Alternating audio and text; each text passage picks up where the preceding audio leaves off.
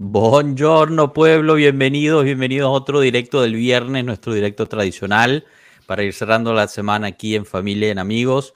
Bueno, hoy, hoy hablaremos del mercado, como, como mucho estamos hablando hoy en día, pero en espera de que algo pase. Y ya por fin ayer pasó algo y bastante pesado, así que hablaremos de eso junto con nuestro amigo de Juventino a París. Cominchamos.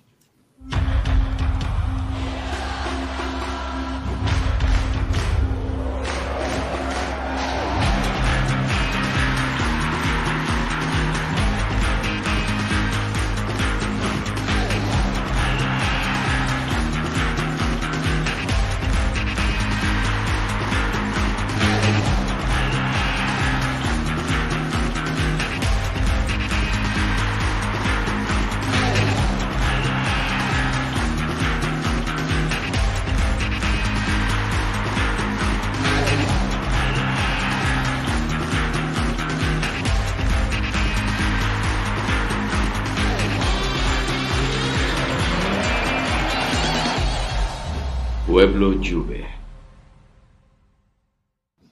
Bueno, bueno, bienvenidos, bienvenidos todos. Tato, Marco, eh, aunque Juventino de París. ¿Cómo estáis?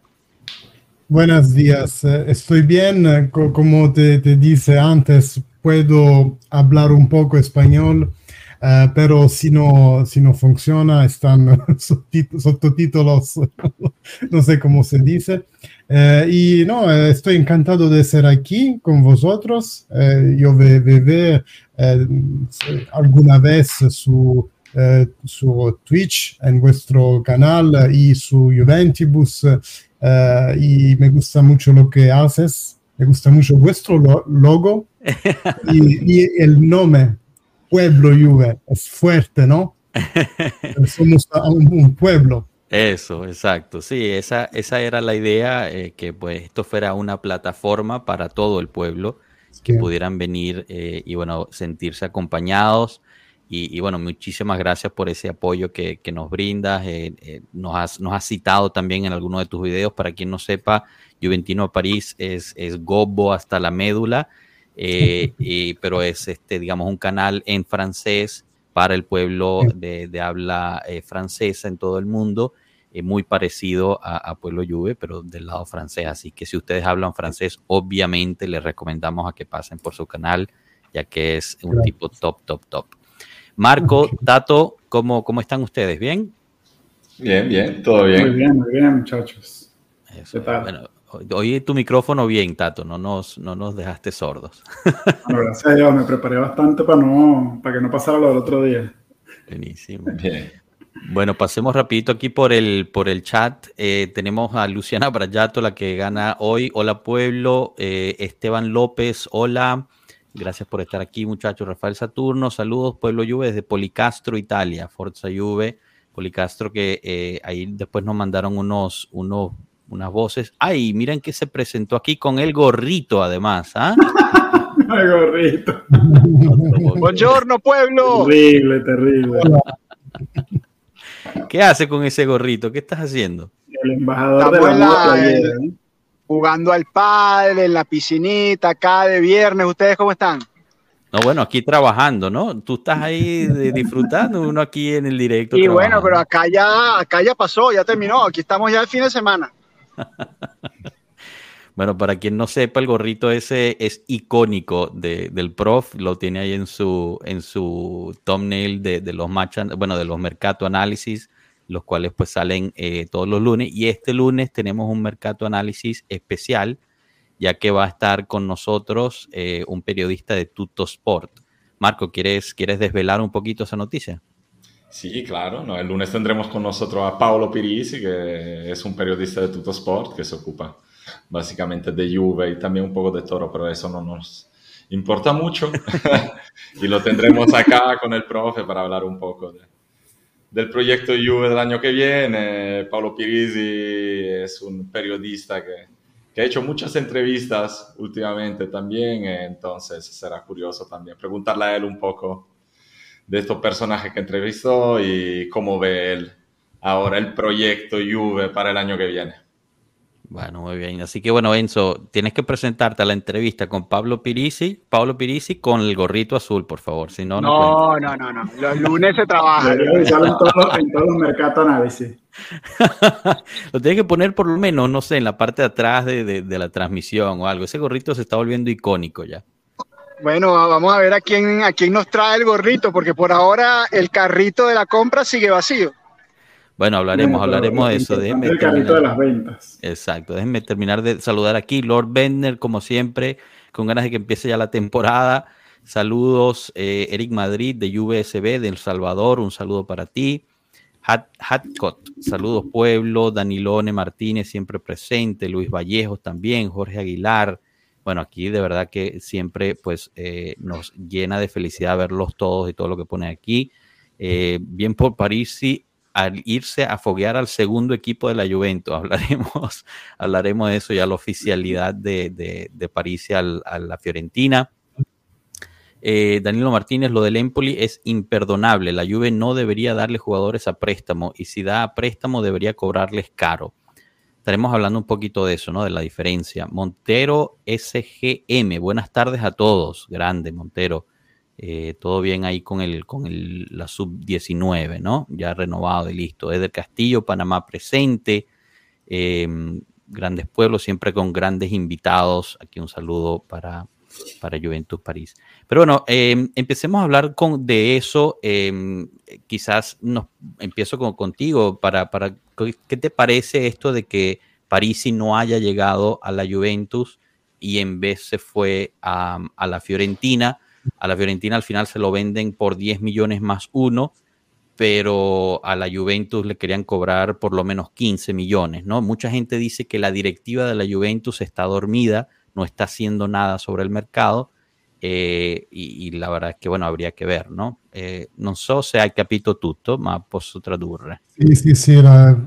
allora, metti so... parlo italiano e mm, vanno i sottotitoli, così Benissimo. magari è, è più semplice per me. Um, sì, ho capito che parlavi di Parisi, che è andato alla Fiorentina e che molti si lamentano che la direzione non sta facendo molto. Uh, dal mio canto penso che sia, sia, un peccato, ovviamente, che Parisi sia andato alla Fiorentina. Uh, il problema principale è che la Juventus ha molti giocatori di cui deve disfarsi prima di poter anche solo pensare di comprare uh, qualcuno per, per dei, dei, posti che già sono presi, insomma. Eh, quindi ci siamo fatti scappare, sì, Parisi. Milinkovic Savic, anche se la Juventus era sopra, eh, sopra questo dossier, ecco, eh, non siamo riusciti poi a comprarlo, ma ha avuto un'offerta molto più importante dall'Arabia Saudita. Quindi io penso che il mercato della Juventus sarà comunque bloccato fino a che eh, non, non, potremmo ecco, eh, vendere, prima vendere e poi comprare non per una, un fatto solo economico, ma soprattutto di posti, perché eh, a maggior ragione se non giocheremo la Conference League, eh, comunque non possiamo tenere tutti questi giocatori in rosa, che sono dei costi, sono anche dei, dei posti disponibili nelle liste. Eh, non è che puoi fare giocare 40 giocatori certo. nelle liste europee o italiane. Oh, non so come sono andati i sottotitoli, O, menos. Creo que sí. Eh, bueno, para, para eh, déjenos por favor este eh, un poquito el, el eh, en los mensajes si está funcionando bien para ustedes el, los subtítulos, si están entendiendo lo que dice nuestro amigo. Si no, pues podemos, podemos definitivamente traducir. Mientras tanto, pues les resumo. Ah, le, ibas a resumir, perdona, perdona, pensé que ibas a que servía con los, con los subtítulos, adelante. No, no, iba, iba a resumir rapidito mientras nos dan ese feedback, eh, si, si, están subiendo bien los, títulos, los subtítulos para la gente. En, en, en, resumen rápido, lo que, nos, lo que nos comparte es que, o sea, sí es una pena que Parisi eh, termina yéndose, pero, pero al final, eh, pues eh, también la Juventus necesita hacer huecos, eh, no solamente por cuestiones económicas, sino también por, por eh, disponibilidad de, jugadores. Tenemos demasiados en el plantel y si al final no vamos a jugar una Copa Europea, pues menos necesidad de tantos jugadores vamos a tener. Ahorita tenemos que 40, creo. Entonces, eh, pues es, mucho más difícil esa parte. Em, y, bueno, justo trajo el ejemplo de Milinkovic Savic, que al final pues le llegó una oferta monstruo de, Arabia Saudita, el, el, cual pues él tomó. Entonces no, no necesariamente tenga que ver con que la gerencia no está haciendo nada, sino que pues hay ciertos eh, tiempos de mercado ¿no? y oportunidades que surgen y hasta que no podamos vender, pues realmente las, las entradas no van a, no van a estar trayendo. Eh, aquí nos, nos recuerda Danilone Martínez, Capi, faltó el ritual de bienvenida al invitado juventino a París. Es verdad, es verdad. Siempre, eh, siempre les preguntamos a nuestros invitados cómo empieza su amor por la Juventus y quién es su jugador o jugadora favorito. Eh, el jugador favorito pienso que puede ser Alex Del Piero. eh, quando ho cominciato no, a seguire la Juventus, quando ho cominciato a guardare la Juventus è stato subito il campione che mi ha introdotto al mondo Juventus. Io ho cominciato a seguire nel 94. Um, ehm, co- come è nato il mio amore per la Juventus? Beh, di, in maniera molto comunque eh, spontanea con, con, gli amici di scuola. Ecco perché io non vengo da una famiglia che, che segue molto il calcio soltanto parlando con, con, i compagni di scuola capitava che parlassimo molto di calcio, giocavamo a figurine, no? Figurine panini dei, dei calciatori e così eh, mi sono affezionato a questa squadra. Buenísimo. Eh, bueno, para, para los que no, seguimos en espera de que nos den un poquito de detalles ahí. Eh, en resumen, pues bueno, creo que se entendió, ¿no? Su jugador favorito fue Del Piero. Él empieza a seguir en 1994, así que él fue la figura, ¿no? De, esa época y empieza a seguir la Juventus, no tanto porque la familia, porque no, no venía por, de una familia que siguiera el, calcio, sino con amigos de la escuela y los álbumes de, Panini, que todos los hemos coleccionado. Así que eh, por ahí empezó un poquito. Eh, Marco, ¿cómo, ¿cómo, ves estas últimas novedades? Y quiero empezar también hablando de, de lo último que salió, ¿no? Lo de, lo de Bonucci, eh, que al final, al final ayer salió la noticia, ahorita te doy palabra, profe, ok, empiezo contigo. Ayer final sale la noticia, pero sabíamos ya, eh, bueno, hoy aprendimos que a Bonucci se le había comunicado esto ya anteriormente. No solamente Guido Bachago, sino ahorita se me escapa el nombre de quién fue que lo publicó en la mañana, se le había comunicado desde antes que a Bonucci se le iba a ofrecer una, mm, una despedida oficial en, la, en, la, mm, en el estadio y al final, eh, pues eh, él no quiso, ¿no? Eh, quería probar mantenerse ahí y bueno, ya oficialmente se le dijo que no. A ver, prof, tú te vi con muchas ganas de opinar al respecto. No, es que, quería completar el, el, tema Parisi y quería ah, preguntarles, sí, quería preguntarles si para ustedes la no llegada de Parisi es la confirmación definitiva de Ealing Jr. en el primer equipo de la Juventus? Es buena pregunta, no sé. Eh, yo empiezo a tener la ligera duda de que el mercado de entradas de la Juventus está casi cerrado. Entonces, por, eso te digo, no, no llegó París. No, no es la confirmación de que, de que, los periodistas están perdidos este año. No saben nada de lo que está pasando. Tato, pero ¿tú crees en verdad que vayan a fichar a alguien más en la izquierda teniendo a Kostic y a Eiling ahí?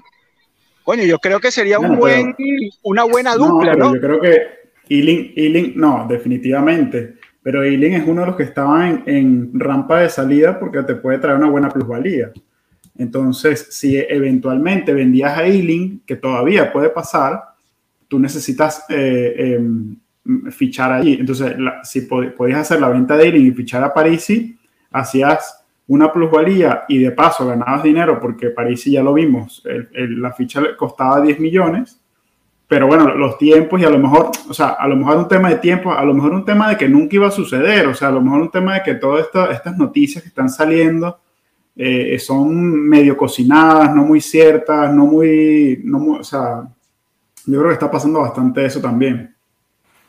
Bueno, yo, yo creo que además de, de lo de Ealing y Kostic, prof, quizás confirma que vamos a jugar con una línea de tres, más que otra cosa. Eh, bueno, pero Parisi lo podía hacer igual con, con, línea de tres que con línea de cuatro. Yo creo que Parisi se podía adaptar. Venía jugando más en línea de cuatro París en el Empoli. Realmente no jugó no, pero, pero justo, justo lo que dice, si te quedas a Eiling y a Kostic, ninguno de los dos perfiles son para defensa 4. Exacto. Claro, ¿no? Y, y, es que pareciera que eh, todas las indicaciones van en ese sentido, ¿no? Porque tienes la línea de tres, está armada tienes Bremer, titular indiscutible, Danilo, titular indiscutible, y después tienes otros dos buenos centrales como Gatti y como el mismo Alexandro, que si no se termina de ir, a mí me parece que, digamos, alternándose en esa posición de central izquierdo, coño, tienes cuatro titulares para tres puestos, ¿no? Bueno, y luego piensa que el fichaje de Wea es muy del corte de Kostic, ¿no? O sea, un, jugador de, banda, pues de, banda completa. Entonces, eso también te da otro, otro apunte de que, de que seguramente estamos planificando un 3-5-2. Bueno, y, ahí también te olvidas de que Rugani sigue en plantilla. Si creemos en la salida de Bonucci por completo, Connie de Winter sigue en plantilla. Eh, eh, no sabemos si al final lo van a, lo van a a ver, ¿quién por aquí quieren saludar. Chico. ¡Epa! Love Wins, ¿cómo es la vaina? grande, grande. Saludos, chicos. Un abrazo. Em, entonces, bueno, tienes, tienes ese, esa defensa central bastante, bastante llena, ¿no? Marco, ¿tú qué, ¿tú qué opinas al respecto?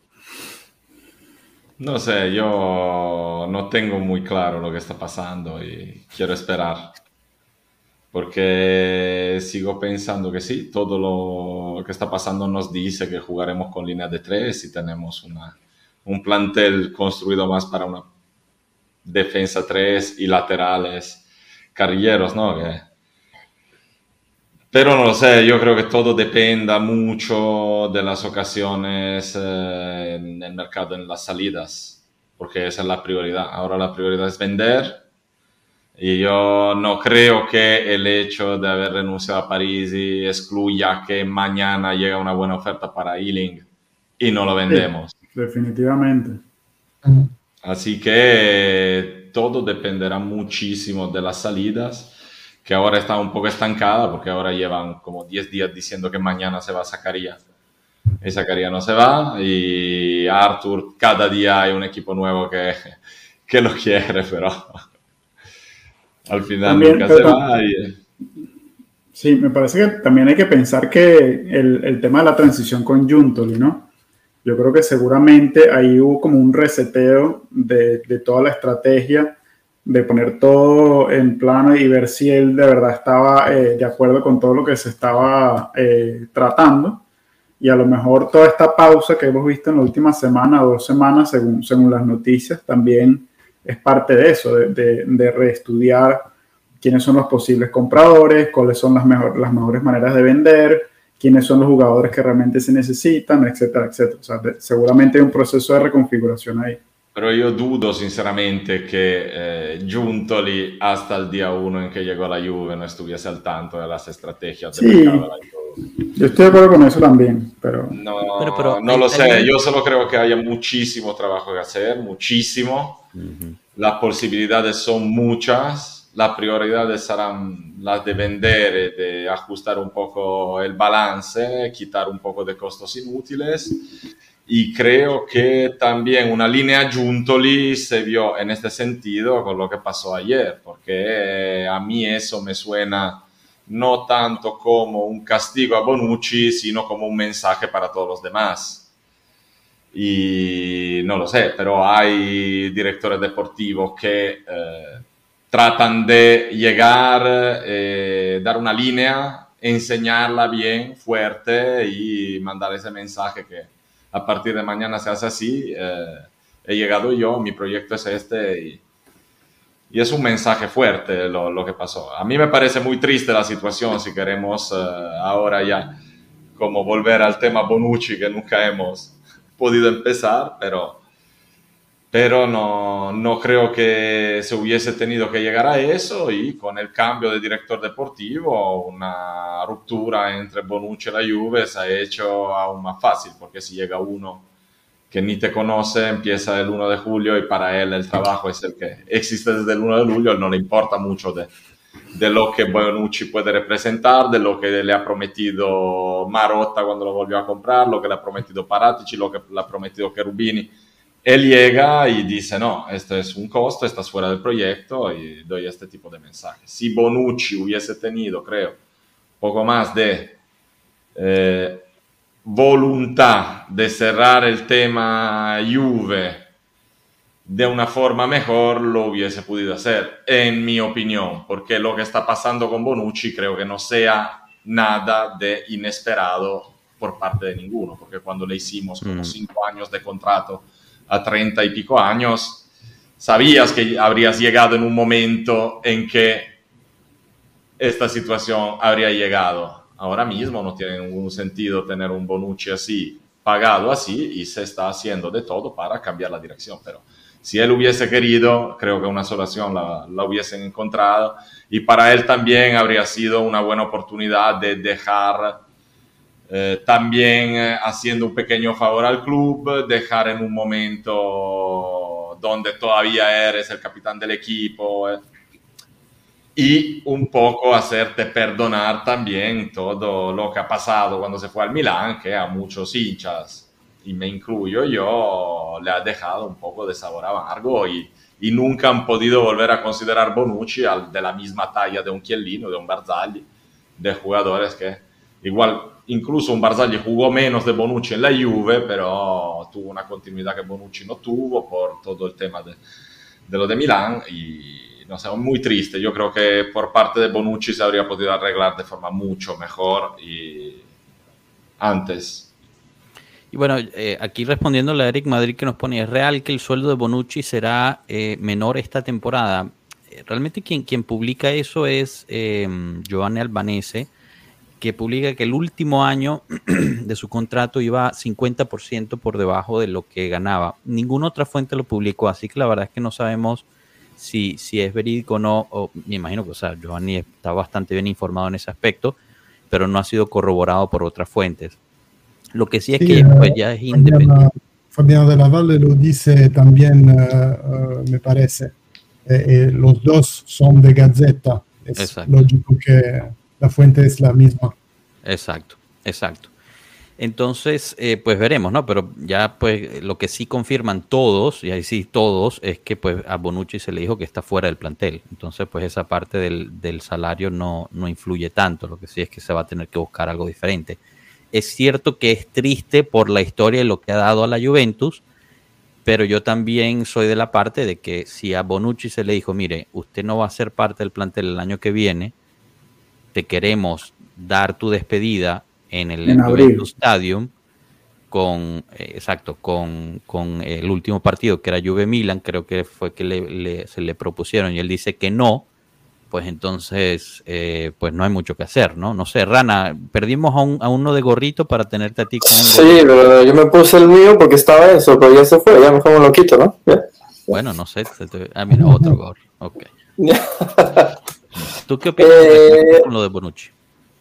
Creo que es una cosa de mala suerte porque obviamente nadie se esperó que el tipo se iba a oxidar completamente en algún momento. Eh, obviamente si no hubiese pasado lo que pasó, él pudo haber fácilmente, no sé, rehacer su, su, contrato para poder jugar una última temporada o algo por el estilo, pero el hecho de que ya lleva dos temporadas completamente oxidado, te pone en una posición donde dices, bueno, tú ya no puedes estar acá. Y por más que nos gustaría que estés aquí, o sea, no tiene sentido pagarte eso solo para darte una despedida, ¿me entiendes? O sea, al final de cuentas, un equipo es un business y, lamentable que haya tenido que hacer así, pero eh, que va mucho con la mano de que la gente dice que no hay mercado, no hay mercado, o sea, no hay dinero y hay que vender mucho. Eh, hay que tener paciencia y, o sea, haber hecho lo que se le hizo a Leo, creo que es que el mercado sí está, sí, está funcionando, sí se está haciendo, solo que obviamente la gente solo espera los colpos, ¿no? Eh, hacer que quieren a, no sé, a Haaland, quieren a... O sea, hay unas cosas muy importantes del mercado que no son tan tan Hollywood, puedo decirlo así. Este, lo de Bonucci es triste, pero obviamente se le tiene ya un poquito de odio por lo que pasa con Milán, pero igual un, capitán de la Juve se tiene que respetar de, de alguna manera y hubiese, como dice Marco, me hubiese gustado que se hubiese arreglado de otra forma, pero creo que ya estaba en el punto que no se puede hacer nada más, ¿me entiendes?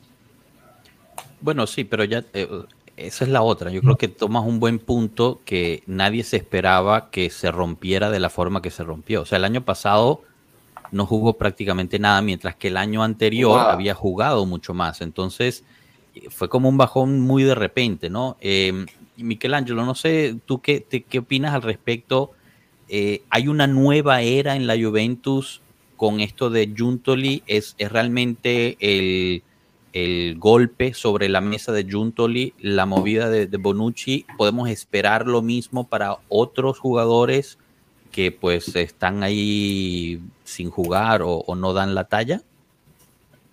Io penso che lo che dice Marco antes es verdad, eh, es un mensaje que Giuntoli y eh, toda la sociedad Juventus eh, eh do, da al equipo, eh, porque si yo, Juventus, dico a mi más grande jugador eh, actualmente a la Juventus, Bonucci, que para ti es finito, e, tu non giocheras eh, la, la, la, l'anno prossimo. La um, temporada. Sí, la, temporada. Eh, yo estoy diciendo también a los otros que eh, por ellos eh, será mejor, que, porque, lo, porque lo dice a Bonucci, el, el más grande de mi mm. equipo. Eh, entonces pienso que es un mensaje fuerte de la Juventus para todo el mundo. Es un, una nueva Juventus que, uh, que, que, nasce oggi, che, che hoy... Uh, nasce. Eh, nasce, sì. qualche volta mi manca qualche parolina, vedi? Per, per Ma tu quando non le sai, tu dille più o meno in italiano che è uguale. Va bene, ok, vale, vale. Uh, sì, però uh, ora è importante, penso, di uh, costruire eh, questa nueva Juventus y para construir, como, como lo dice antes, eh, queremos que, eh, hacer salir los jugadores que están y que no, no están en el equipo y adquirir nuevos o, o valor, hacer jugar los um, jóvenes. jóvenes. Jóvenes, yeah, sí. No, perfecto. Bueno, primero que nada, felicidades por el español, lo hiciste muy bien. Sí, eh, sí, sí, eh, mucho mejor que los subtítulos, por cierto. pero, pero no, no, de verdad, eh, yo creo que es algo interesantísimo, ¿no? Porque también, por ejemplo, Nico Skira publicó una lista de los jugadores que están fuera del plantel, según él, ¿no? Esto no es una comunicación oficial, el cual incluye muchos de los jóvenes, Barrenechea, Zule, etcétera. Eh, entonces mucha gente pues estaba muy molesta por eso, ¿no? Porque, porque pues cómo va a estar incluyendo ciertos jugadores mientras otros no estaban en esa lista como Alexandro, De Chilio, etc. Hay que recordar que De Chilio tiene un cruzado, un, ligamento cruzado roto, entonces no, no lo puede mandar a ningún lado. Pero, pero en efecto uno se pregunta, ¿no? Y, regresando un poquito a la, a la pregunta de Enzo, manteniendo a Alexandro eh, al principio del mercado se hablaba mucho de que la Juventus estaba tratando de rescindir de ese contrato, eh, sacarlo del plantel, etcétera. Puede ser que no vaya a pasar o eh, la lista esta de Esquira también me suena a mí a que muchos de esos jóvenes están puestos para que vayan a jugar, a encontrar más minutos fuera con la opción de regresar. Por ejemplo, hoy salió la noticia que Ranocchia parece que va a ir al Empoli, escogió ir al Empoli. Eh, va a ser en préstamo con opción de compra a favor del Empoli, pero recompra a favor de la Juventus. Entonces, si Ranocchia termina de explotar, tenemos esta opción de volverlo a regresar, ¿no? De volverlo a traer a casa. Y bueno, el Empoli también siempre puede escoger no ejercer esa opción de compra. Entonces, no sé, Tato, ¿tú cómo, vea, cómo ves esa, esa lista? O, ese, ese pensar, ¿no? Porque también hay que ver, mucha gente dice, ¿cómo puedes incluir a estos jóvenes, pero a, esta gente no? También hay que ver qué mercado tiene esta gente, ¿no? O al final nadie se presenta, lo dijo Marco, salió ayer que la Fiorentina estaba interesada en Arthur. Muy bien, el, Wolfham, el Wolverhampton también. Ok, pero si no llegan con una oferta verídica o algo concreto, pues qué importa, ¿no? Al final tienes que hacer mercado con lo que la gente te venga a solicitar, ¿no? Exactamente. Y, y el, la, Juventus tiene en retiro ahora 44 jugadores, me parece. Eh, jugadores de, vamos a decir, primer equipo. Seguramente hay 5 o 6 que sean de, de, la primavera, de la sub-23, que, que vuelvan a la sub-23. Pero el resto son excedentes. Entonces, todo el mundo está en el mercado y el mejor éxito o el éxito más grande de, la Juventus sería poder salir de todos los excedentes y así poder mantener a gente como Blajovic o, o Chiesa. Pero a este punto hay que llegar al número. Y hay que llegar al número. El atajo es vender a, a, a Blajovic o a Chiesa, que no te resuelve ningún problema porque igual tienes que salir de 12 o 13 jugadores.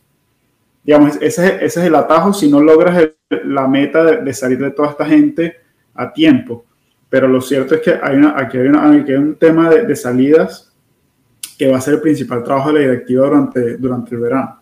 De, esos 44 jugadores hay, hay sin, sin problema 15 o 16 excedentes y luego tienes unos jóvenes que idealmente no los quieres mantener en el equipo, sino mandarlos a jugar. Caso Miretti, caso Zule, eh, hablamos de Ranocchia, Barrenechea. O sea, hay una serie de jugadores que no quieres que se te salgan de la órbita del equipo, pero necesitas, necesitas eh, que jueguen.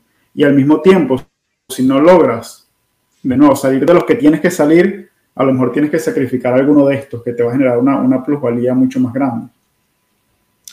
Yo, Capi, te pediría de ir a buscar un mensaje que pusiste antes, creo, de Alberto, porque para mí eso también es un tema, es por eso que, que estoy un poco curioso de ver cómo se moverá Juntoli, porque Alberto decía, no, Alberto decía básicamente que ese tipo, esa forma de eh, ser muy duro con jugadores y ponerlo fuera del todo y decirle claramente que están fuera del proyecto, este. es un tema delicado, ¿no? Ah, sí, sí. Sí, exacto.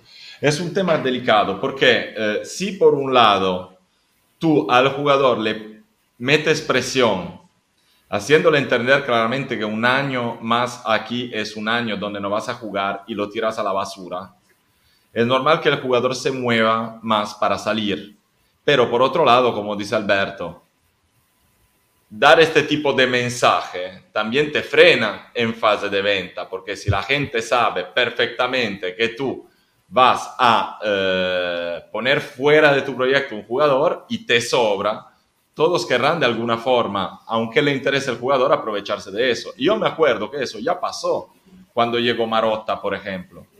Porque cuando llegó Marotta, al principio, el primer año vendió Diego, Melo, o sea, que cambió exactamente todo el proyecto que habían empezado un año antes.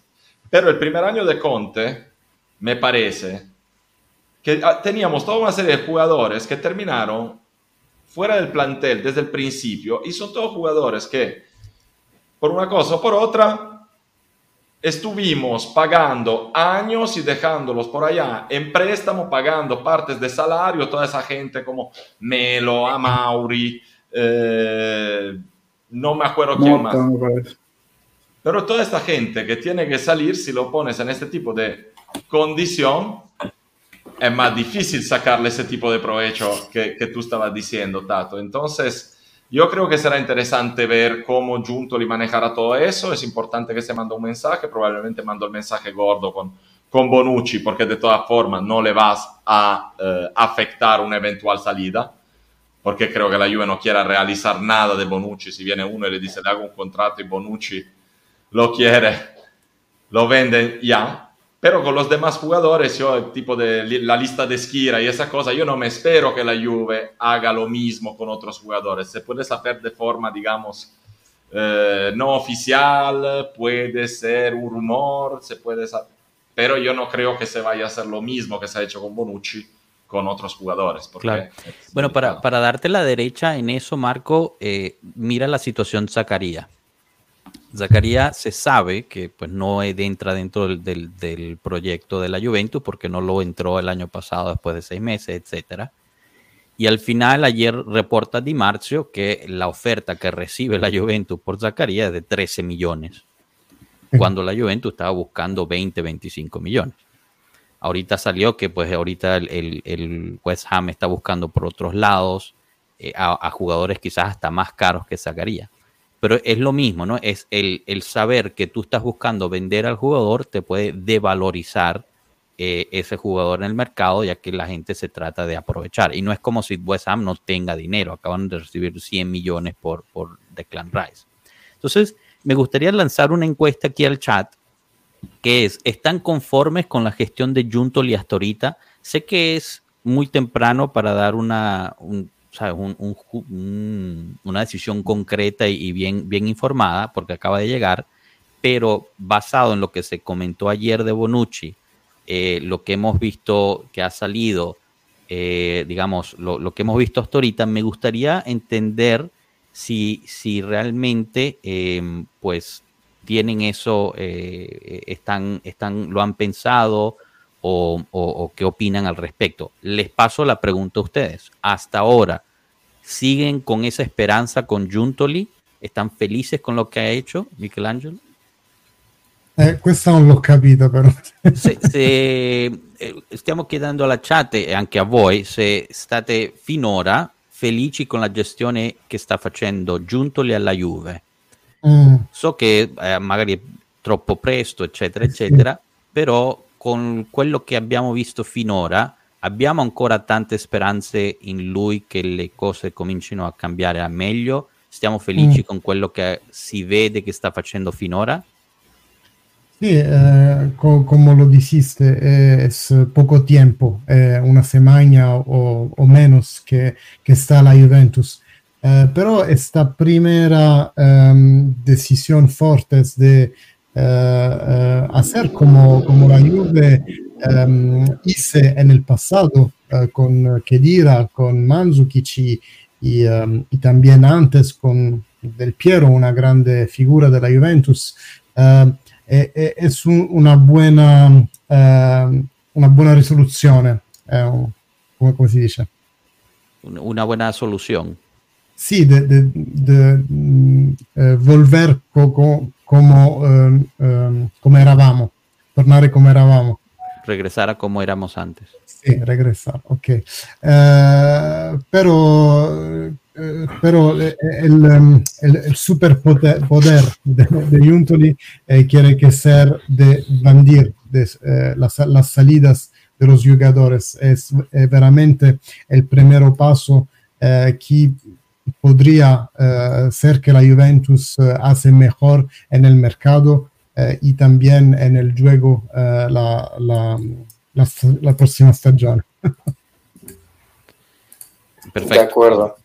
A ver, Rana, añade ahí, por favor. No, no, yo estoy, básicamente estoy de acuerdo. Creo que acaba de llegar. Junto le llegó una lluvia con muchos pedos. O sea, la gente cree que iba a llegar y iba a empezar a mover, comprar.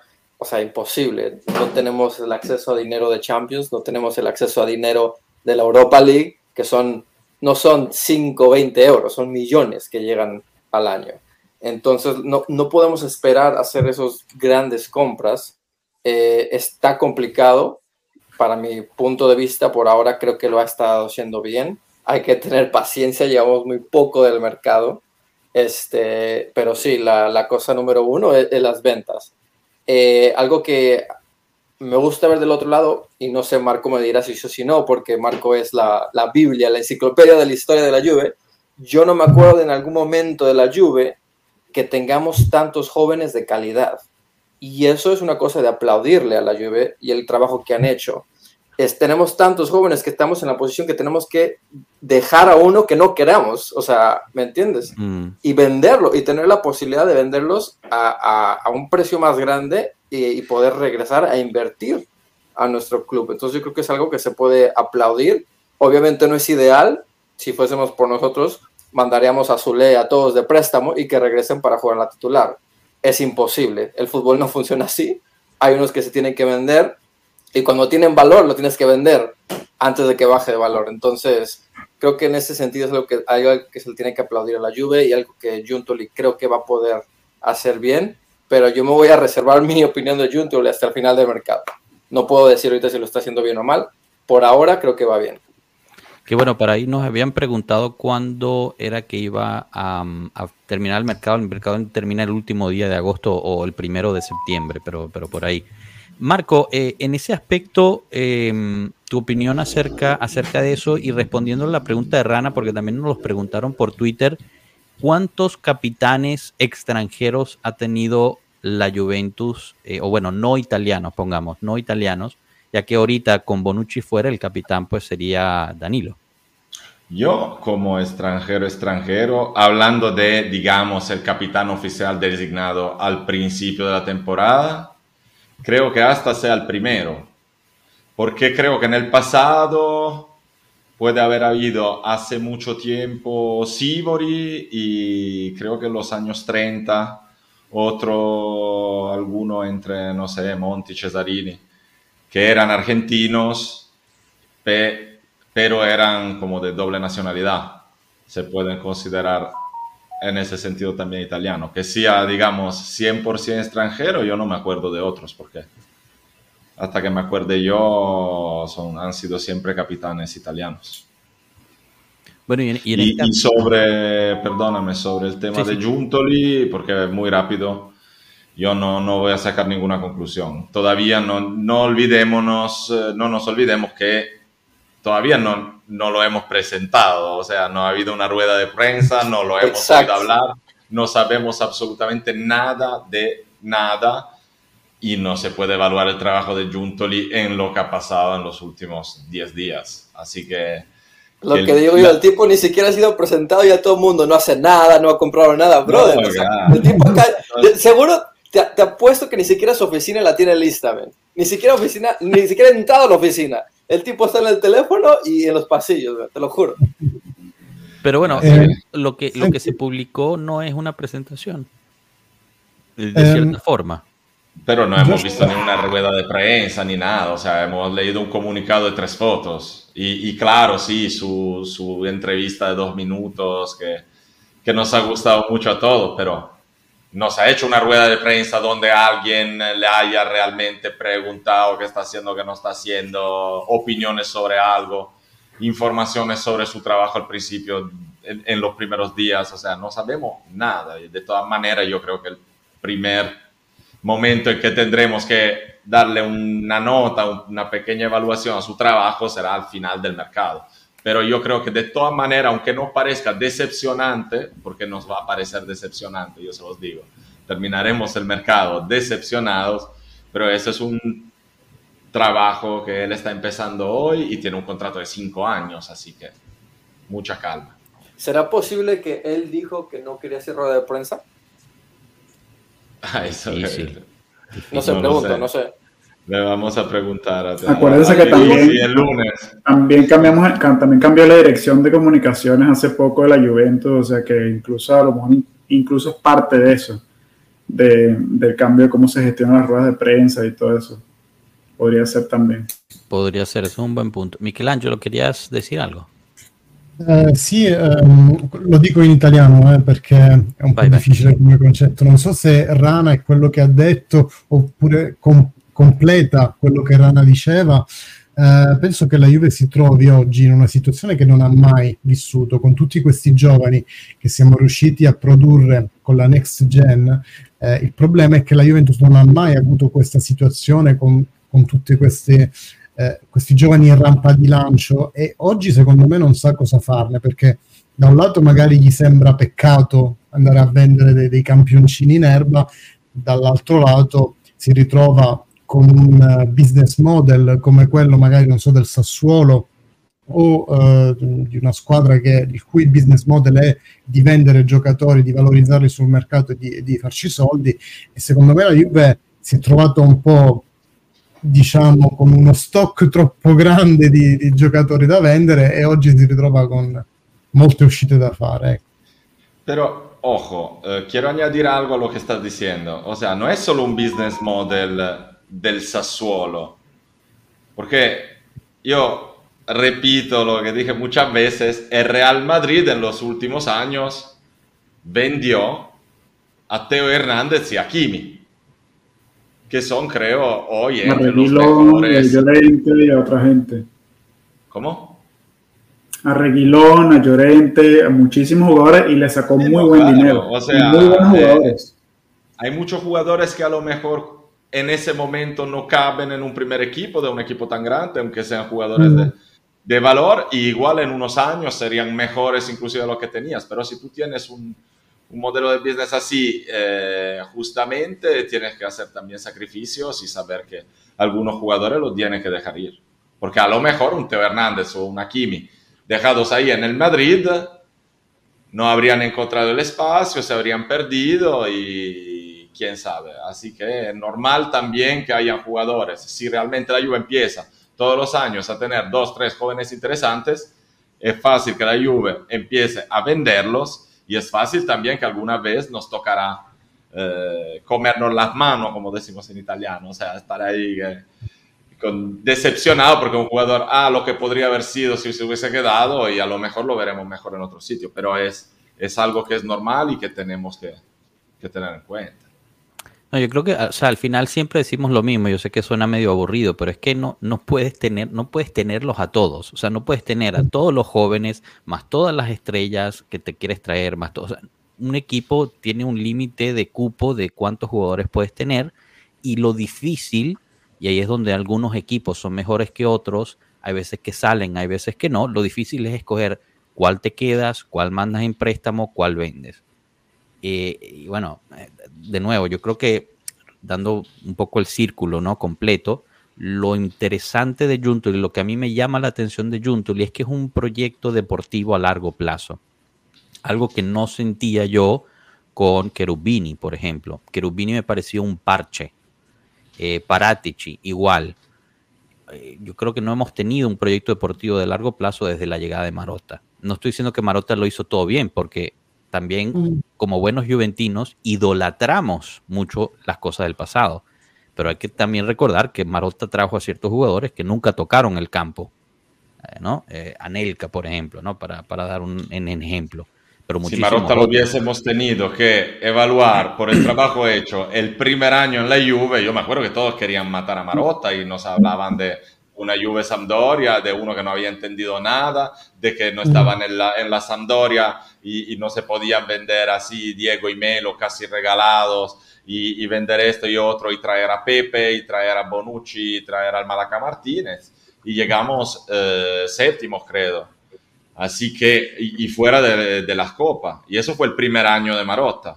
Pero luego nos dimos cuenta que todo ese trabajo de limpieza que hizo sin saber tampoco reemplazar los que se habían vendido o que se habían echado con el tiempo se ha podido hacer, justo porque se había eso, hecho ese trabajo de limpieza. Así que el trabajo siempre hay que juzgarlo a largo plazo y es difícil juzgar. Exacto, exacto. A eso iba. Entonces, o sea, hay que, hay que tener paciencia. Yo sé que es difícil, es difícil porque, no sé, siento que los juventinos en general hemos perdido la habilidad de ser pacientes con nuestro propio equipo, algo que sabíamos serlo por muchísimo tiempo antes eh, y, creo que nos caracterizaba. No voy a, tratar de, asumir el por qué, creo que todos tenemos nuestras opiniones de por qué perdimos esa, esa paciencia, pero, pero creo que es fundamental tratar de volverla a adquirir, porque la, verdad es que... Lo... por nueve años de victorias eh, y, y, uh, siamo stati abituati troppo alla vittoria. Eh. Exacto, exacto. No, no, no exacto. Eh, nos, nos, habituamos a, a, siempre estar ganando Creo que estamos todos de acuerdo con eso, pero es difícil que la gente acepte eso o, esté de acuerdo, ¿no? Yo he sentido mucho, eh, pues, el, pushback, ¿no? De la gente cuando uno le dice eso. Em, pero, pero es normal, o sea, e, esa es la parte normal del fútbol. Lo anormal era lo que hicimos, ¿no? Eh, y, y, venimos de una situación súper delicada. O sea, yo aquí me he montado mil veces diciendo, la era Agnelli ha traído de lo mejor de la Juve, pero también nos dejó muchísimos problemas. Y todavía tenemos que arreglar muchos de esos problemas en términos financieros. Eh, el COVID también nos pegó de una forma exorbitante por las decisiones que hicimos justo antes del COVID, pero nadie podía prevenir el COVID. Entonces, e, es un, es un digamos, es, un plano mucho más extendido y mucho más importante. Y, y no podemos estar solo diciendo, porque te llamas la Juve, tienes que estar a tal nivel o, debes gastar tanto dinero. Por ejemplo, tuve un, cruce bien interesante en Twitter donde me decían, ¿cómo es posible que la Juve pierda a París por 10 millones? No puede ser que no tengamos eh, ni, ni, ni 10 millones para usar. Y dije, bueno, pero hay que también pensar que cuando tú compras un jugador, tú tienes que estar pensando, este jugador vale lo que me están pidiendo, si lo tengo que vender a tiempo futuro, si lo compro a este valor, me va a dificultar a mí la venta en un momento futuro. O sea, no, no puedes siempre estar diciendo, sí, te lo compro al precio que tú quieras. Entonces, si la pero, y, y, Josh, y, entonces lo compras y que lo metes en el grupo de 45 jugadores También, para que no puedas jugar. Entonces es otro problema. Si no reduces, no puedes, no puedes ir a, adquirir nuevos. Exacto, exacto, exacto. Entonces, y, hoy no sabemos eh, qué será la, la, composición de la Juventus, eh, 3-5-2 u otro. Eh, y si no lo sabes hoy, no puede eh, ir a um, comprar, comprar, comprar eh, un jugador. Sí, no, exacto. Tienes que, tienes que hacer hueco, ¿no? Es lo que hemos estado diciendo. Pero bueno, tengamos, tengamos paciencia, veamos qué es lo que se puede lograr. Lo importante siguen siendo las salidas, ya lo hemos visto. Cada semana, pues, se habla mucho de todas las entradas y todos los, los, porque es lo que llama la atención pero aquí se está tratando de reparar algo. Mi último punto sobre, sobre esto es, que, es algo que quizás pasa por desapercibido. Los mercados se planean cuando se acaba el último mercado. Entonces, tú empiezas a planear el mercado de la Juventus cuando terminó el mercado pasado. Nosotros no teníamos a alguien que se sentara a planear un mercado, sino hasta hace uno o dos meses. Y esto regreso a la paciencia los otros equipos, porque dicen, mira, el Milan se está moviendo rápido, el Inter se está moviendo rápido, esos tuvieron todo un año para planear ciertas adquisiciones, ver los huecos que tenían, ir a buscar una lista de candidatos y al final compraron a lo que pudieron comprar. Nadie hizo ese ejercicio en la Juventus para el primer equipo masculino hasta hace dos o tres meses. ¿Por qué? Por todo lo que pasó. Ejemplo de por qué creo tener la razón, y quizás me equivoco, pero creo tener la razón vean el ejemplo del lado de la Juventus femenina. La Juventus femenino terminó el campeonato, abrió el mercado y en cinco días adquirió a cinco jugadoras. Ya las tenía planificadas desde hace un año, las tenía identificadas, las había contactado, había hablado con sus agentes y cerró la, transacción cuando abrió el mercado. Eso, te, eso no te dice que Braguín salió el día que abrió el mercado a ver quién estaba disponible eso te dice que hubo un plan de un año para adquirir esa jugadora, lo cual no teníamos del año masculino, del lado masculino. Y mandó otras a préstamo. Y mandó a otras a préstamo, se están mandando. Para hacer espacio a las que vienen ¿no? Exacto. Entonces, e, es para dar un ejemplo. Yo sé que no es lo mismo, yo sé que se mueven cosas diferentes, pero la planeación de un mercado no es de la noche a la mañana. Toma meses. Sí. Sí. Pero bueno, cambiando un poquito de tema, que, nos están preguntando muchísimo sobre, sobre lo, la cuestión de Jeep, eh, que, hoy salió la noticia el, en Tutosport, que, que pues Jeep va a dejar de ser el, patrocinador y lo están vinculando mucho con la potencial venta de la Juventus. A mí me gustaría aclarar algunas cosas que creo que es una desinformación. Jeep es el patrocinador de la Juventus que tenía un contrato hasta finales del 2024 la noticia aquí es que Jeep no va a renovar su contrato de patrocinio y se va a buscar otro, otro patrocinador. Se está hablando mucho de compañías exteriores eh, de, Medio Oriente o de Estados Unidos. Perdimos el gorrito, prof. ¿Qué pasó? Estás en muda. Eh. Pues se fue el sol ya, ya no hace falta el gorrito. Ah, bueno, ok. Ah, hasta ahí. No sé que eso, o sea, no sé cómo atamos los hilos de que porque Jeep no renueva el patrocinio a la Juventus, entonces el CAN y Exor quieren vender a la Juventus. Si ustedes me pueden ayudar a entender eso un poco, Tato, no sé tú, quizás tú que controlas más el, ese, ese aspecto. No, yo, opino como tú, yo creo que están completamente, o sea, yo, yo pensaría que no está relacionado. El tema de los patrocinios en las empresas responden a planes estratégicos de marketing, a lo mejor eh, Jeep, Jeep, yo recuerdo, por ejemplo, que estaba apostando mucho en el mercado italiano hace, no, sé si es el caso ahora, Marco, pero yo recuerdo que hace ocho años, eh, cuando comenzaron el patrocinio, ocho o nueve años, estaban eh, entrando muy duro en el mercado italiano con, su, con, su, con, sus modelos. A lo mejor ya no es el caso hoy en día. Entonces no, no les resulta interesante patrocinar un equipo de fútbol italiano. No sé, eso son cosas que, que que me, que, me, que me surgen. Yo creo que está bastante desconectado de, del tema de Exor. Eh, si bien no olvidemos que Exor ha inyectado muchísimo dinero en, en, la Juventus durante los últimos años y el retorno ha sido difícil de, de, conseguir y cada vez más difícil. Yo creo que eso está desconectado de lo que una de, una de sus empresas aisladamente puede decir en cuanto a su plan de, de patrocinio.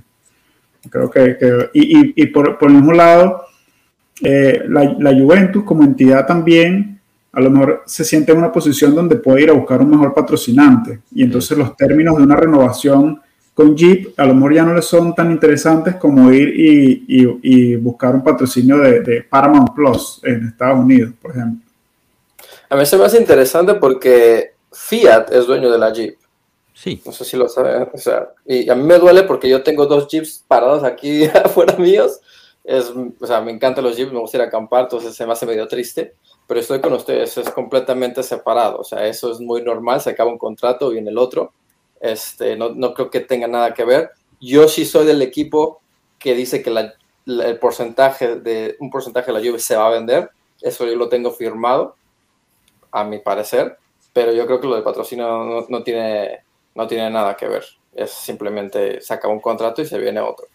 Al menos de que quieran buscarse teorías de que como la, la Jeep es de Fiat y ya no está eh, Agnelli y todo el, todo el tarará, se pueden inventar teorías, pero no, no creo que tengan nada que no, ver. Yo creo que es exactamente al revés, o sea, va a ser interesante ahora ver si realmente va a ser así, porque nosotros llevamos básicamente 17 años con el patrocinio directo de una de las empresas de Fiat, de Exor, porque nosotros empezamos con New Holland, hemos tenido esa paréntesis de BetClick de un par de años, pero Luego hemos vuelto con Jeep.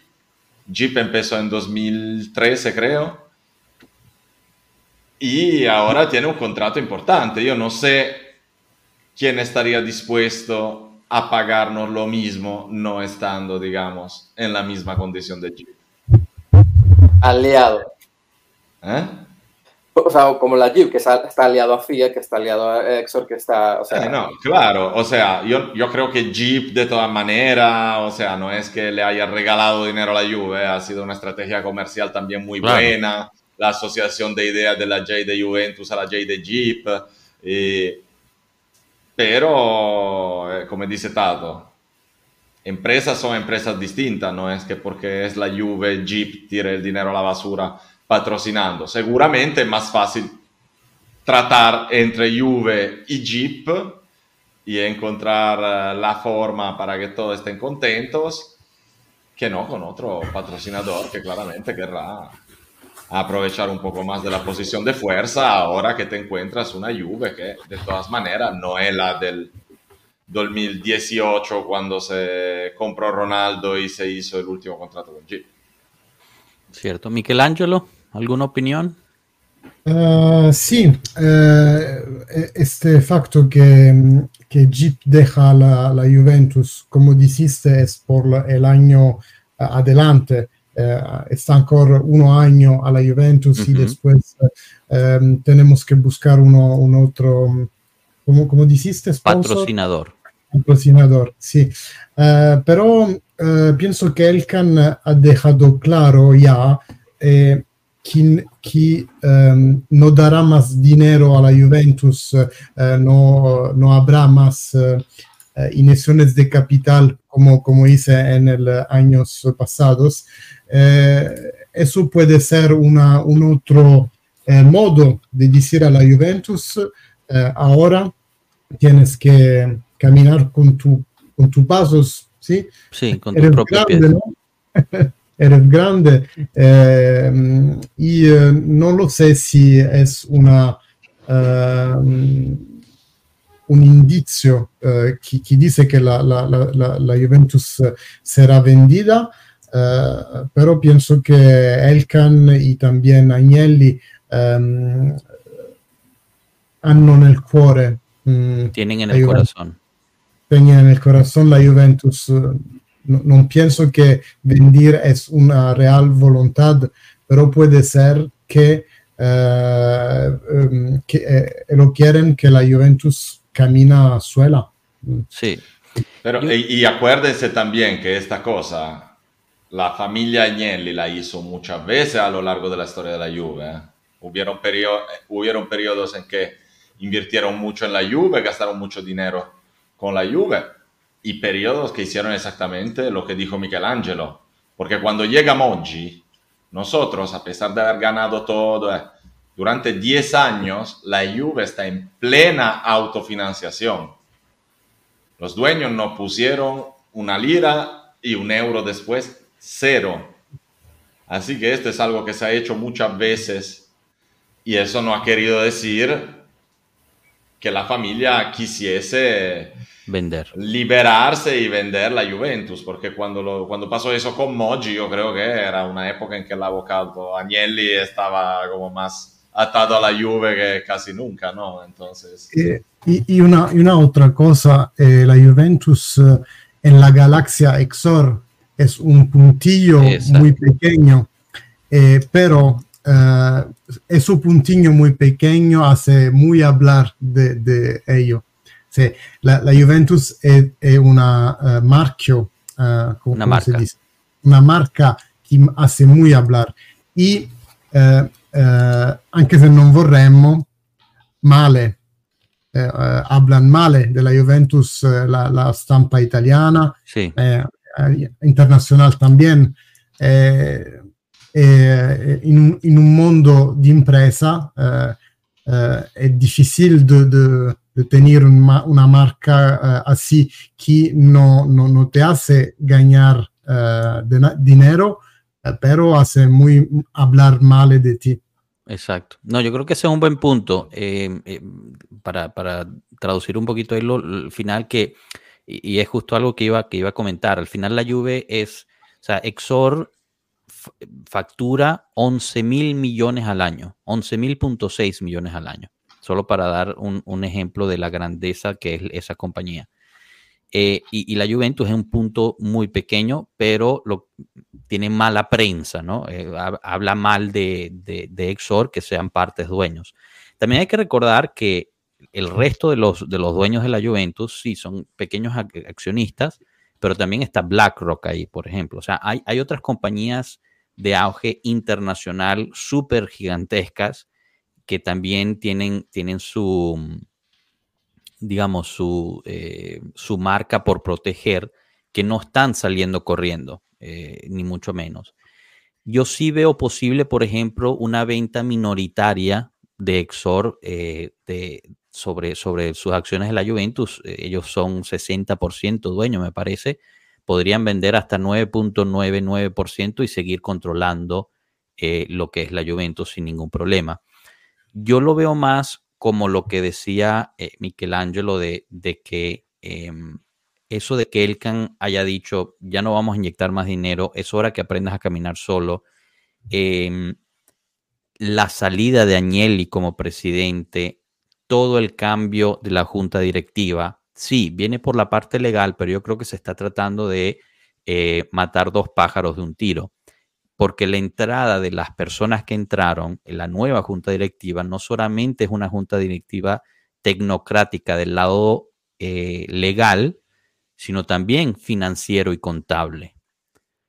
Eso me indica que había, o sea, hay un plan de sanamiento económico dentro del equipo para que pueda ir eh, manejándose sola e independiente, para que sea un, una, digamos, una marca o un negocio que pueda eh, funcionar y salir adelante.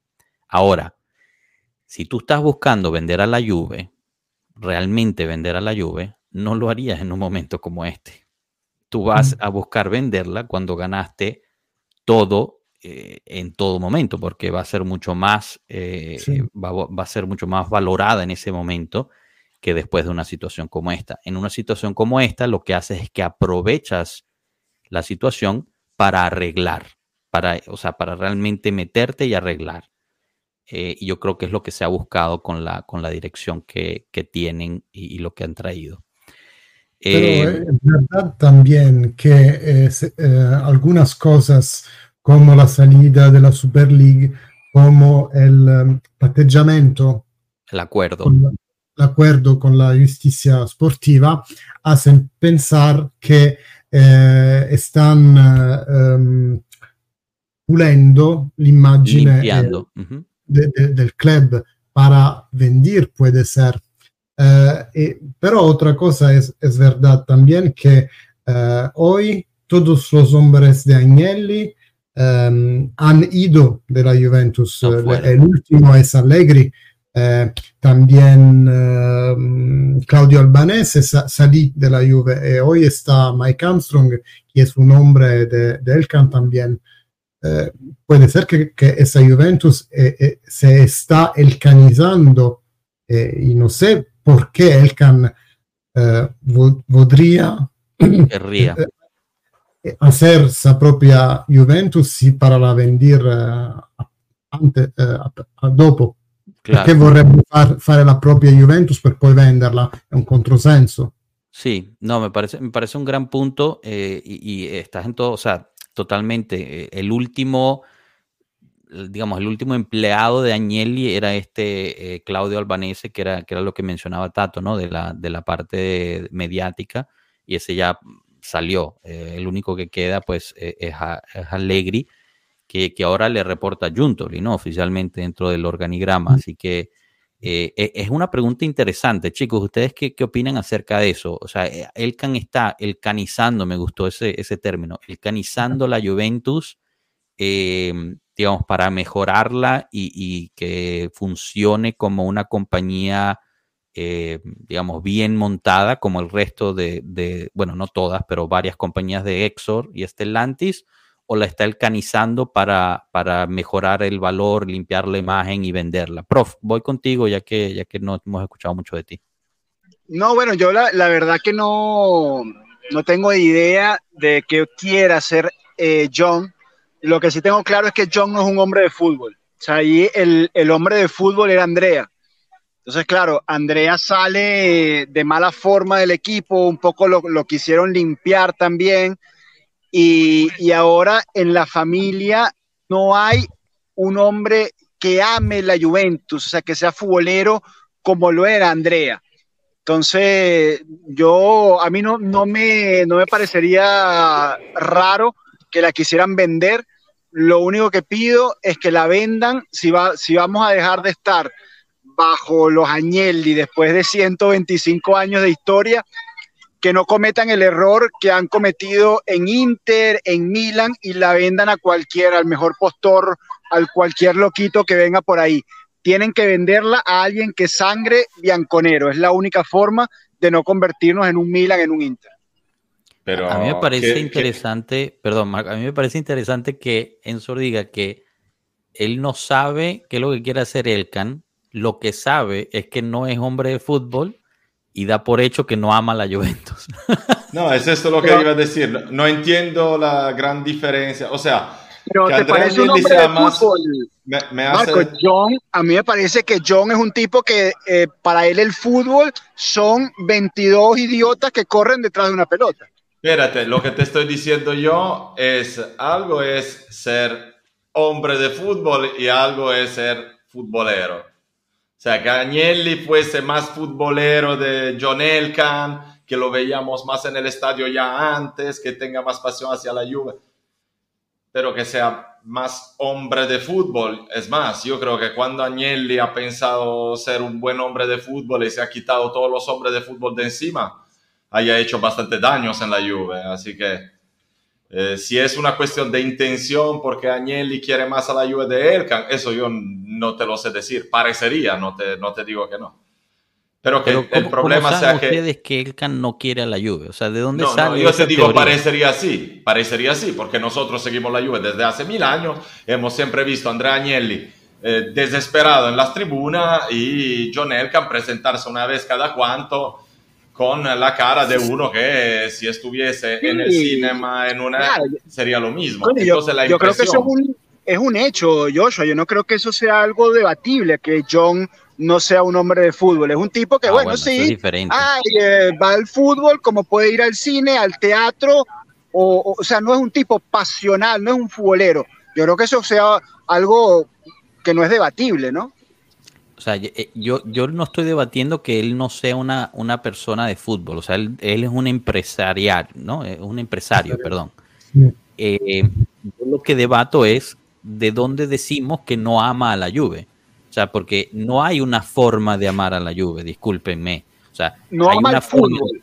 O sea, no ama el fútbol. Entonces, ya tú al no amar el fútbol, capaz le tienes un cariño a la Juventus porque es una empresa de la familia, porque tu papá, tu tío, tu primo, pero no es una pasión para él el fútbol. Yo no dije que no amara. Hay que, traer al Lapo, hay que traer al Lapo, Enzo, que ese sí es pasional, ¿no? Ese sí está lleno de pasión. Lapo no nos respondió más, ¿no? Sí, sí, Lapo, Lapo negó que nosotros somos, somos pueblo. Ese Lapo sí es futbolero, ese Lapo sí es futbolero. Es futbolero la tiene cogida con Pueblo de Juve, no sé por qué. Sí, sí, lo vi su Twitter. Sí, sì. Eh, no, però, però, lo che ti dico io è questo. Ah, perdonami, dimmi Michelangelo. Eh, no, no, alcuni dicono, eh, magari lo potete dire in spagnolo, che mentre proprio Agnelli abbia un amore viscerale per la Juventus, eh, per la Poelcan eh, l'amore per la Juventus è come quello che noi avremmo per la medaglia della guerra del nostro nonno, cioè un ricordo vago di famiglia che però poi non ti apporta magari niente di più, ecco. Pero, vabbè, si queremos hablar de, de ya, pero hay que traducir lo que dijo, porque... Ay, perdóname, sí. Dale, dale, Marco, traduce. No, no, eh, Michelangelo dice que si para Agnelli la Juve es algo que, que, siente en el corazón y que es un amor verdadero, así para el uh, John parecería más como el amor que uno le puede tener al, al recuerdo, a la medalla ganada en la Grande Guerra del bisabuelo, que es un recuerdo de la casa que hay que llevarle respeto, pero que al final no te toca mucho. Pero no lo digo yo, ¿eh? lo entendí. Algunos sí. dicen que... Pero yo te digo otra cosa, o sea, uno, la Juve al final, como dijo bien Michelangelo, en la órbita de Exor eh, es una parte minimal la gente de esa familia y de estas empresas están acostumbrados a mover empresas mucho más grandes, mover una cantidad de dinero diferente. Yo creo que si ellos tienen pensado vender parte, es porque a lo mejor tenían pensado tratar de desarrollar el business como hemos visto hasta ahora, porque esta gente, gente que se mueve cuando ve el business, pero yo creo que no tengan mucho interés en vender. Y con respecto a lo que John Elkan no nos parece uno que le importe mucho la Juve, mm. por otro lado, no sabemos, acá se dice también que los dos hijos de Elkan están locos por la Juve. Así que quién sabe si a lo mejor... Puedo dar una teoría un poco como abogado del diablo y si John Elkan realmente ama tanto a la Juve, que sintió la necesidad de meterse como persona, personalmente, a arreglar la situación de la Juve en el momento que se metió a arreglarla. O sea, si, si realmente no le importara nada a la Juve, que, que, es algo más o menos agarrado con lo, de, con lo que decía Michelangelo, ¿por qué meter a gente de tu confianza a gente que sabes que va a, a, hacer lo que necesita hacer. Um, pero es que pero no, yo, para, para yo, él yo, es muy poquito. O sea, para él es muy poco. Igual. Está perdiendo plata, porque está perdiendo plata, Joshua, está perdiendo imagen. Estamos hablando. Los puntos de ustedes y lo único que pienso son en los 700 millones que la corporación le prestó a la Juventus para que siguiera perdiendo plata. Eso la corporación, los inversores de la corporación se lo van a pedir, se lo están pidiendo. Entonces, lo que está pasando es una reacción a esa cantidad de plata, que no es poca, que no es poca ni siquiera para, para una empresa como Exor, para soltarle a una empresa como la Juventus. 700 millones, para que se haga una idea, es lo que factura la Juventus en un año y pico. Es demasiado dinero. Entonces, la Juventus tiene que encontrar la manera de retornar eso parcialmente. La manera más fácil de que la Juventus devuelva eso es vendiendo una parte. No, no hay pero, una manera pero, en la que la Juventus... Pero ellos pusieron eso. poco más que la mitad, ¿eh? No pusieron los 700 millones. Exacto. Los accionistas también pusieron un poco. O sea, hay accionistas y, y todo. Yo no, no, veo esa necesidad de los Agnelli. Hola, Mati. De quitarse la Juventus encima. Es que la dio Exor. La dio Exor. Y Exor no es una, es una empresa de los Agnelli, pero también participan muchos otros intereses. Sí, pero si no, no. Ama tanto la Juventus porque su, su propio grupo editorial, Jedi, habla mal de la Juventus. Eh, tienes un grupo editorial más potente y no, no digo que deba parla, hablar bien de la Juventus eh, todo el tiempo, pero habla, to, habla mal todo el tiempo. Te, te, añado otra cosa, con el grupo editorial Jedi, la Juventus comparte el gerente general. ¿Cómo? Eh, Scanavino es a la vez gerente general. No, Scanavino solo, no Ferrero. Scanavino es gerente general de la Juventus y de Jedi a la vez. Para quien no sepa, Marco, Jedi, eh, ¿qué, qué controla? Controla Stampa, República, El Século XIX y varios más. Alguna radio también, Radio DJ, que es una de las más importantes italianas.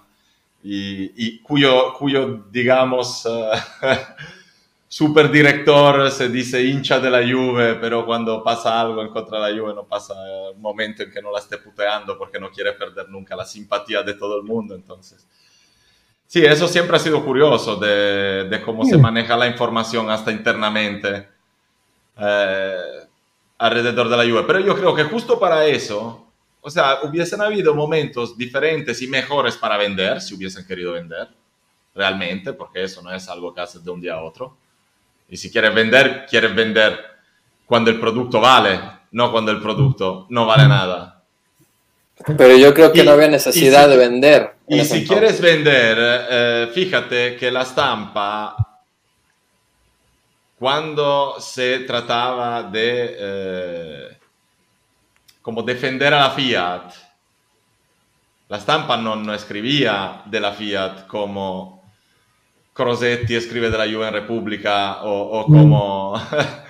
Entonces yo creo que si quisieran vender la Juve también de eso se vería, se trataría de hinchar más el producto y no de dejar que todo hagan lo que quieran, inclusive en tu casa si hay uno que odia a la Juve que escriba lo que quiera. Bueno, veremos, veremos ahí qué pasa con, con eso. eh, yo creo que podemos ir empezando a, a, cerrar, pero quería responder alguna de las, de las respuestas, perdón, de las preguntas aquí que nos tenían. También pues aprovecho a invitar a que se suscriban al canal si aún no lo han hecho. Estamos muy cerca de llegar a los 1200 suscriptores aquí en YouTube, así que adelante y sigan con ese apoyo.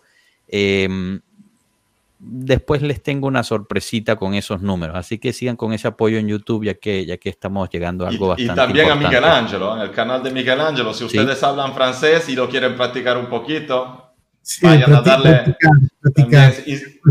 No sabes que yo estoy aquí también porque no, hablo un poco español porque tenía una novia española en pasado. Ay, cuando, ay, ay. Eh, vamos, Esa es la mejor aprender. Quando ero giovane e bello, diciamo. eh, eh, pero eh, hoy oh, tengo una colega que eh, llegó a la empresa eh, donde trabajo, que es venezolana, y yo amaría hablar con ella en español. Ah, muy bien, muy bien. ¿eh? Y, y, y, aquí tienes Cuidado. venezolano, así que te puedes también Cuidado con el espacio entre el vagón y el andel, sé que lo, lo que dicen en el metro. Esta frase la sé, eh, eh, esta segunda Ah, en buena español. Perfecto, perfecto. bueno, eh, mucha suerte con tu colega, Michelangelo. Espero sea Juventina y esté suscrita a Pueblo Juve. Así Eh, le sí, vamos eh. mandando poco a poco mensajes subliminales de que se Ok, vuelva ok, amiga con ahora yo lo Juve. digo, ahora yo lo quiero. Eh, pero bueno, aquí, aquí nos preguntan, eh, no estamos dejando un poco débil la banda derecha. Eh, esto regresando a algunas de las preguntas de mercado. La banda derecha por ahora es UEA y, y Cambiazo. Eh, si llegase, para mí, la única teoría de entrada que, que podría haber en este momento es algo por derecha, Castañe o Emil Holm. Pero si no, pues, y si realmente el mercado de entradas de la Juventus está cerrado, pues la banda derecha será cambiazo con, con UEA. Eh, pero, pero sí, es, es, posible. ¿Alguna opinión al respecto sobre la banda derecha de la Juventus? ¿Alguien preocupado de sobremanera en este momento? Silencio. Yo diría, no, que justo se fue Enzo. Justo se fue Enzo cuando si, está, si estamos ahí, o sea, ¿puede Holmes ser algo que cambia drásticamente algo en esta lluvia? Si llega, bien. Si no llega, no llega. En efecto. Bueno, y ahí se está hablando de... creo que claro, ahí, no, ahí ve lo que había. Tenemos a, teníamos a Cuadrado, que, que, va a ser difícil de sustituir. Y bueno, toca ver si alguno de estos que están ahí llena sus zapatos, ¿no? En efecto. È arrivato eh, Wea. È arrivato Wea. Eh, dale. Wea. Dale, dale, dale, dale, Marco. ¿Eh?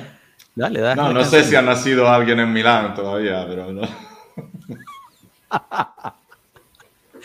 Bueno, los que saben entenderán. Eh, Girolamo Pascual nos pregunta, para ya cerrar, muchachos, ¿quiénes serán los vicecapitanes? Me imagino, ¿no? Los capitanes después de Danilo. ¿A quién le darían la banda? Eh, imagino Chesney sería uno. ¿Quiénes son los tres capitanes de la Juventus? Vamos a ponerlo así. Danilo, Chesney y Sandro. Yo creo que Sandro no, y creo que... No, se va a quedar, siempre se la dan. ¿Quieres Civil War, Rana? no, no, digamos que... O sea, Sandro que se vaya a su casa, que se vaya a Brasil, pero siempre decimos lo mismo. No, se la van a... Hasta yo me acuerdo que en algún momento dijimos, no hay nadie, tiene que ser Rabiot. ¿Y quién salió? Así con la banda, Sandro. O sea, aunque no la quiera, siempre se termina dando Alegre. ¿Y quién se le va a dar? Bueno, por, Yo creo que dependiendo de quién se quede, empezaremos a ver también a veces capitán un Chiesa, un Locatelli. Eso pienso también. Locatelli te la compro, Chiesa no sé. Todavía. No, yo tampoco sé. fue capitán del equipo campeón mundial, ¿eh? el amor de, Tato por solamente, dejó, solamente lo dejó ahí para que podría ser un mensaje, podría ser un mensaje fuerte que donar la banda a Chiesa. Por, para decir eh, tú eres el futuro de la Juventus nos creemos en ti y uh, estás en alto alta consideración de la, de la dirigencia. Pues, que se la den a Fagioli. Eh, eh sí, Pero que si llega una buena oferta. Sí, exacto. Chao, chao, Chiesa, 90 millones. Bueno, pero de todas maneras no es un problema de ahora. Ahora tenemos a Danilo. Yo digo que a lo mejor en perspectiva, en algunos momentos, empezaremos a ver a otros capitanes distintos como se han visto este año, que algunas veces le, han pasado la banda a otro porque Daniel no estaba jugando. Yo creo que en estas rotaciones de capitanes empezaremos a ver también a un Locatelli, a un Chiesa. cualquiera mejor que Bonucci, de todas maneras. bueno. Bueno, como capitán hay que ser sinceros, no dio la talla, ¿no? Yo, yo ahí estoy con Tato, o sea, no, no es, no es este coincidencia que al final el, el realmente quien tomó la capitanía eh, no oficialmente, pues fue Danilo, al punto de ganársela oficialmente este año. Pero bueno, veremos. Rápido, rápido. Tato, ¿cuántos partidos juega Pogba y cuántas bandas le dan de capitán? 10, 10 partidos y cero banda de capitán. 10 partidos de 30. Va. 10 partidos de, 40 cada De 40, perdón. Bueno, muy bien. Eh, Michelangelo, muchísimas gracias por haber venido. De verdad fue un placer tenerte aquí. Además que eh, descubrimos que hablas espectacularmente bien el español. no, no, no, y ahora, ahora que, que, ya te quitaste de encima un poco de esa preocupación de cómo hablo, cómo no hablo, mañana con la colega venezolana que se empiece eh, a practicar te queremos ver fluente para la próxima. El lunes, mañana es sábado. En un mes voy a hablar. Eh, gracias a vosotros y gracias a la colega. Eh, no, no fue, fue, encantado de ser um, con vosotros porque te lo dice. Um, me encanta veramente lo que estás haciendo por, por el pueblo juventino español. Eh, estás un team. Eh, yo, yo soy solo. A, hacer eso y, pienso que, que, puede eh, hacer muy bien. Eh, puede ser que un día uh, faremo un canale internazionale, non lo so, un canal internacional, ¿no? Eh, hablamos esperanto, así todo el mundo puede comprender lo, lo que decimos. Eh, y no, no, eh, bravo, bravo pueblo Juve. Gracias, gracias, de verdad que, que, mil, mil gracias por esas palabras. Eh, pues todos, ¿no? Aquí no, no, quiero hablar por, por todo el equipo, pero nos, nos esmeramos y nos trabajamos bastante fuerte para, pues, para Puedes hablar por ti y hay de sobra, Joshua. Sí, nos, nos esforzamos. Paréntesis, me esfuerzo. Lo, lo, que me encanta. Menos mal, menos mal que no es un secreto para nadie. El mensaje, el mensaje de Pueblo Juve, como el mensaje, el, el mío es eh, el mensaje de Juventus, es un mensaje positivo, porque estamos aquí por, para amar positivamente a la Juventus, Exacto. no para ser nuestro punch, punching ball emocional, ¿no? La Juventus no es no, no, no punching ball emocional, es un equipo que no queremos amar. Eh, Más que de acuerdo. Yo creo que con eso podemos cerrar a la perfección, chicos. No sí, quiero sí, añadir sí, más nada porque estuvo perfecto eso. Tato, Rana, Marco, gracias por haber pasado. Igual el Pro con su gorrito azul. Michelangelo, mil, mil gracias, de verdad. Fue un honor tenerte gracias. aquí. Espero que nos puedas volver a, a, a visitar eh, cuando quieras. Esta es tu casa, está abierta las puertas. Mi casa gracias. es tu casa, ¿no? Exacto, mi casa es tu casa. Gracias a todos los que estuvieron en el chat, eh, en todas las plataformas. Muchísimas gracias por ese apoyo. Eh, de nuevo, recomendamos suscríbanse, déjenme el gusta, compartan con sus amigos, hagan que esta comunidad de positivismo sobre la Juventus y amor sobre la Juve, por encima del amor que le tenga o no John Elkan a la Juve, nosotros siempre lo vamos a tener y, y ayuden a que eso crezca. Muchísimas gracias a todos, pasen bonito fin de semana, descansen. Chao pueblo, gracias. Saludos a la amiga